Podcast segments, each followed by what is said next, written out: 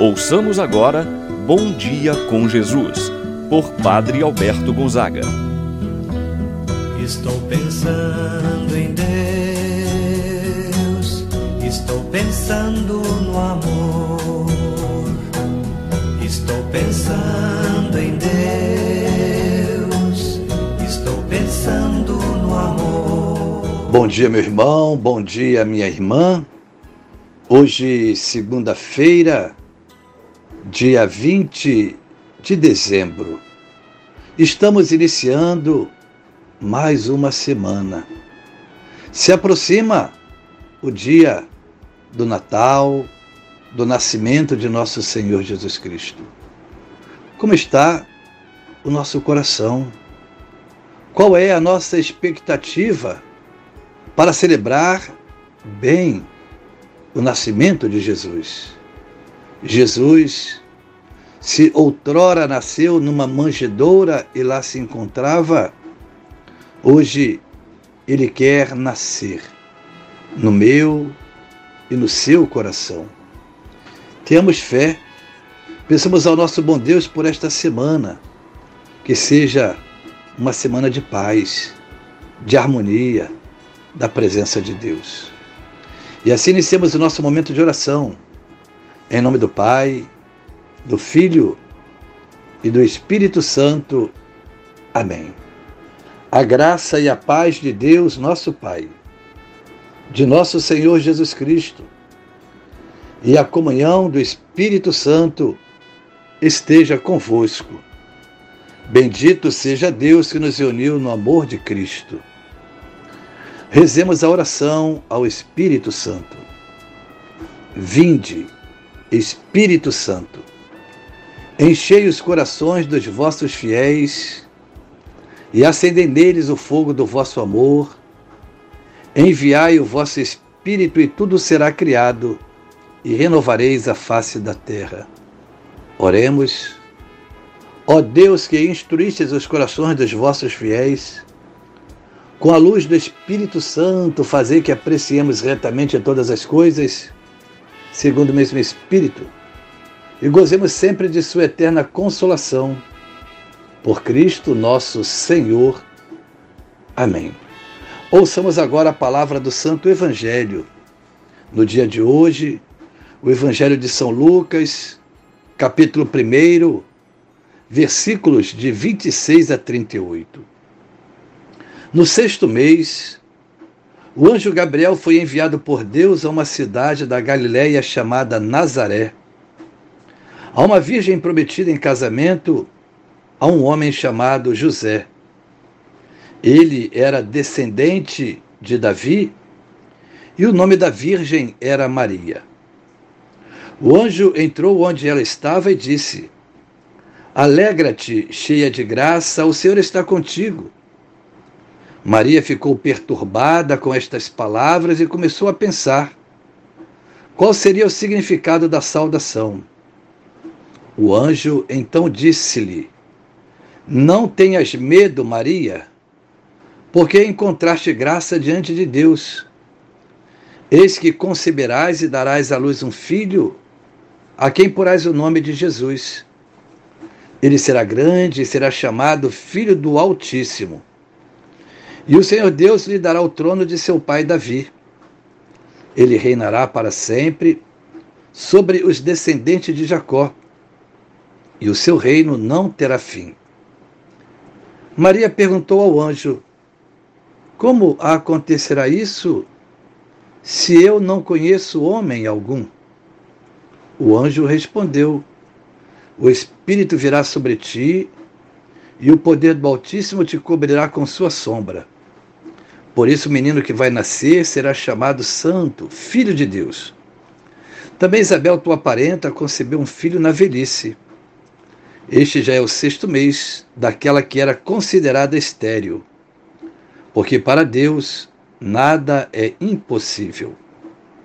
Maria então disse: Eis aqui a serva do Senhor, faça-se em mim segundo a tua palavra. E o anjo retirou-se palavra da salvação. Glória a vós, Senhor. Meu irmão, minha irmã, o Natal se aproxima e os nossos corações se preparam para viver este grande mistério. A Virgem está grávida e dará à luz um filho. A jovem de Nazaré depara-se com uma situação nova e surpreendente. Maria é convidada a ser a mãe do Salvador. Meu irmão, minha irmã, hoje a palavra de Deus continua nos falando dos sinais.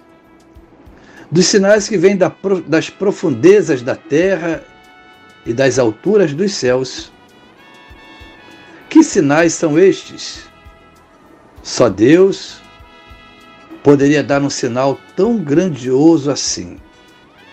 Eis que a Virgem conceberá e dará à luz um filho, e lhe porá o nome de Emanuel.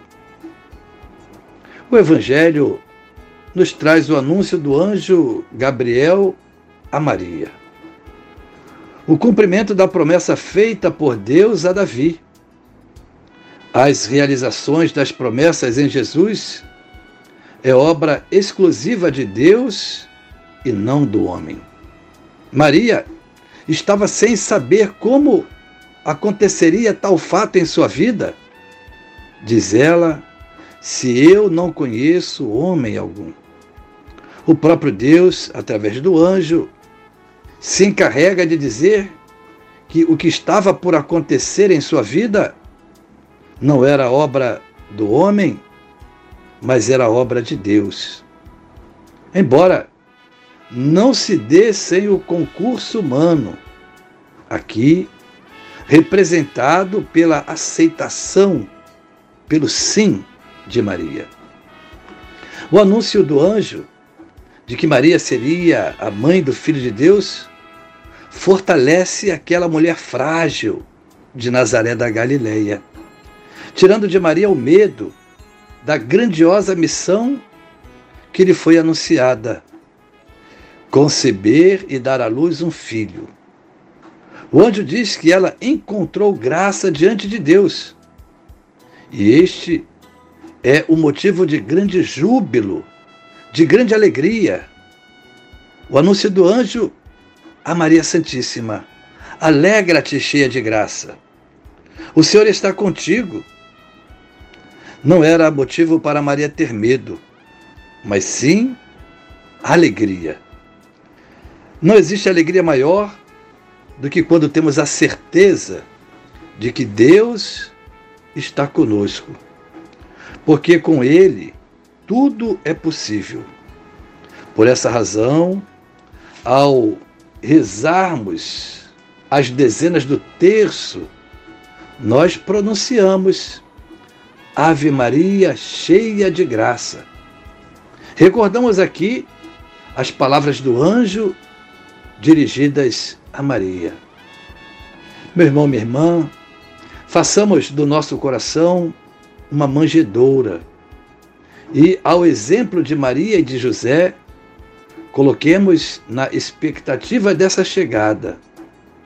Percebamos os sinais que Deus vai indicando não deixemos que as coisas supérfluas que insistem em encobrir estes sinais nos impeçam de perceber Deus que se manifesta no meio de nós.